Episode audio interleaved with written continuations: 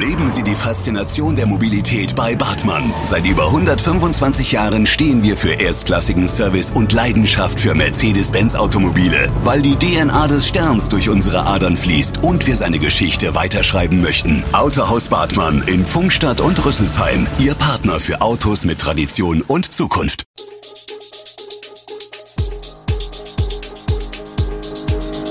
Gude, unser morgendliches News Update. Das Wichtigste aus Südhessen für Sie im Überblick.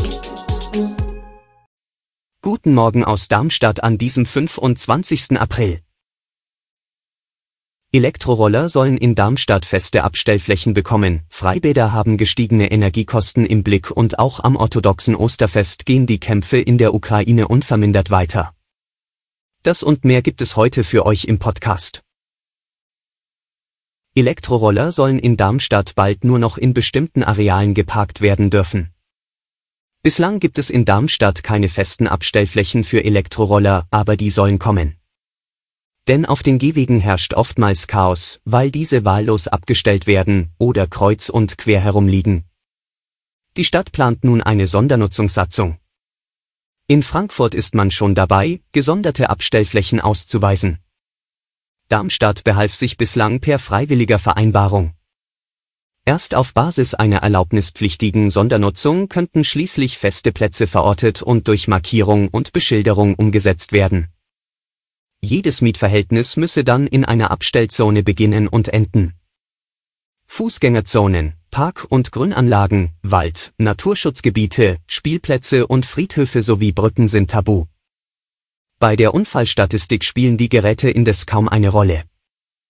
Die Polizei hatte 2020 acht Unfälle mit Elektrorollern gezählt, zumeist unter Alkoholeinfluss. Zwei Menschen wurden verletzt. Start der Freibadsaison, wo das Wasser jetzt kälter wird. Die Freibadsaison startet im Kreis Darmstadt-Dieburg erstmals nach zwei Jahren wieder ohne Corona-Beschränkungen. In Seeheim-Jugendheim will man wegen der gestiegenen Energiepreise die Temperatur von 24 auf 23 Grad senken. Damit erhofft man sich Einsparungen von 5000 bis 6000 Euro. Zwar habe das Freibad eine Solarabsorberanlage. Diese schaffe es in den kühleren Monaten in der Regel nicht, ohne Zuheizen mit Gas, das Wasser im Becken ausreichend aufzuwärmen. Gleichzeitig steigen die Eintrittspreise um einen Euro. Das gilt allerdings nur für das Einzelticket für Erwachsene. Das hat auch nichts mit Corona oder den steigenden Energiepreisen zu tun, das steht schon so im städtischen Haushalt. In Oberramstadt werden die Preise hingegen nicht erhöht. Dort trotzt man mit einer hochmodernen Solarabsorberanlage den steigenden Kosten. Im Rosdorfer Freibad wird lediglich das Kleinkindbecken auf 25 Grad zugeheizt. Ohne Preiserhöhung und ohne besondere Corona-Auflagen geht es auch im Tresa Freibad in die Badesaison. Die allgemein gestiegenen Energiekosten hat die Gemeinde zwar im Blick.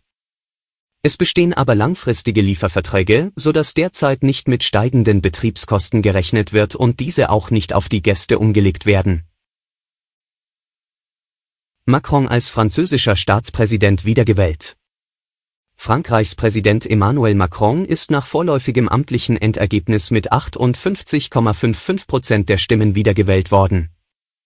Er bekam aber deutlich weniger Stimmen als bei der Präsidentschaftswahl vor fünf Jahren. Damals waren es noch 66,1 Prozent. Seine rechte Herausforderin Marine Le Pen kam auf 41,45 Prozent der Stimmen, wie das Innenministerium nach Auszählung aller Stimmen mitteilte. Politiker aus Deutschland und Europa reagierten auf die Wiederwahl Macrons erleichtert. Am späten Sonntagabend kündigte Macron für seine kommende Amtszeit einen Umgang mit den Franzosen auf Augenhöhe an. Die gescheiterte rechte Präsidentschaftsanwärterin Marine Le Pen hat ihre Niederlage derweil eingeräumt, aber angekündigt, weiter politisch aktiv bleiben zu wollen. Die beschänden in Darmstadt erneut dieselben Gräber auf dem Waldfriedhof. Jacqueline Hagirobzi ist verzweifelt. Erneut wurden Gräber ihrer Familie beschädigt. Und das, obwohl bereits im Mai 2018 deren Familiengrab sowie andere Gräber verwüstet und Gegenstände gestohlen wurden. Laut Polizeiangaben hatten Unbekannte an zwei Grabstellen auf dem Waldfriedhof Anfang April insgesamt drei Bronzeengel sowie zwei Bronzevasen gestohlen. Insgesamt entstand ein Schaden von rund 8000 Euro. Die Figuren waren fest verankert und wurden demnach von den Kriminellen gewaltsam entfernt.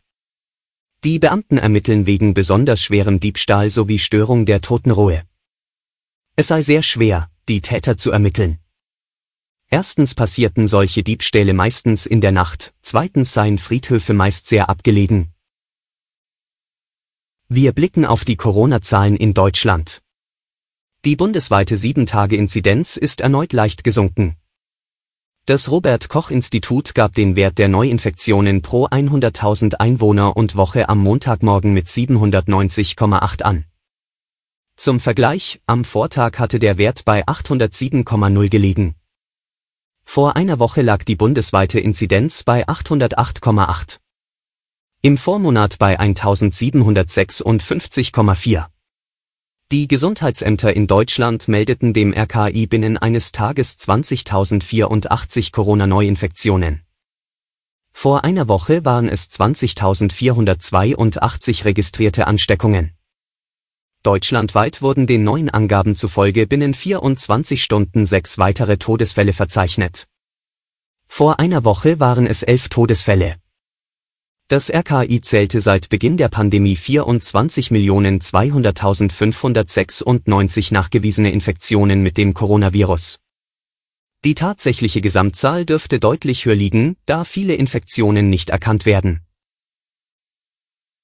Zum Abschluss schauen wir auf die Lage im Ukraine-Krieg. Eine ranghohe US-Delegation mit Außenminister Anthony Blinken und Verteidigungsminister Lloyd Austin ist nach ukrainischen Angaben wie angekündigt in Kiew eingetroffen. Die beiden Minister treffen sich in der Hauptstadt mit Präsident Volodymyr Zelensky, um über weitere Waffenlieferungen und Unterstützung zur Abwehr des russischen Angriffs zu sprechen. Kiew bietet Moskau derweil angesichts der schwierigen Lage der im ukrainischen Stahlwerk in Mariupol eingeschlossenen Kämpfer und Zivilisten Verhandlungen an. Bei einer Sonderrunde könne laut Regierungsangaben über den Austausch von Militär gesprochen werden. Unterdessen setzen die russischen Streitkräfte ihre Raketenangriffe gegen die Ukraine auch zum orthodoxen Osterfest mit aller Härte fort. Russland hatte eine Feuerpause an Ostern abgelehnt. Alle Infos zu diesen Themen und noch viel mehr findet ihr stets aktuell auf echo-online.de. Gute Südhessen ist eine Produktion der VRM von Allgemeiner Zeitung, Wiesbadener Kurier, Echo Online und Mittelhessen.de. Redaktion und Produktion die NewsmanagerInnen der VRM. Ihr erreicht uns per Mail an audio.vrm.de.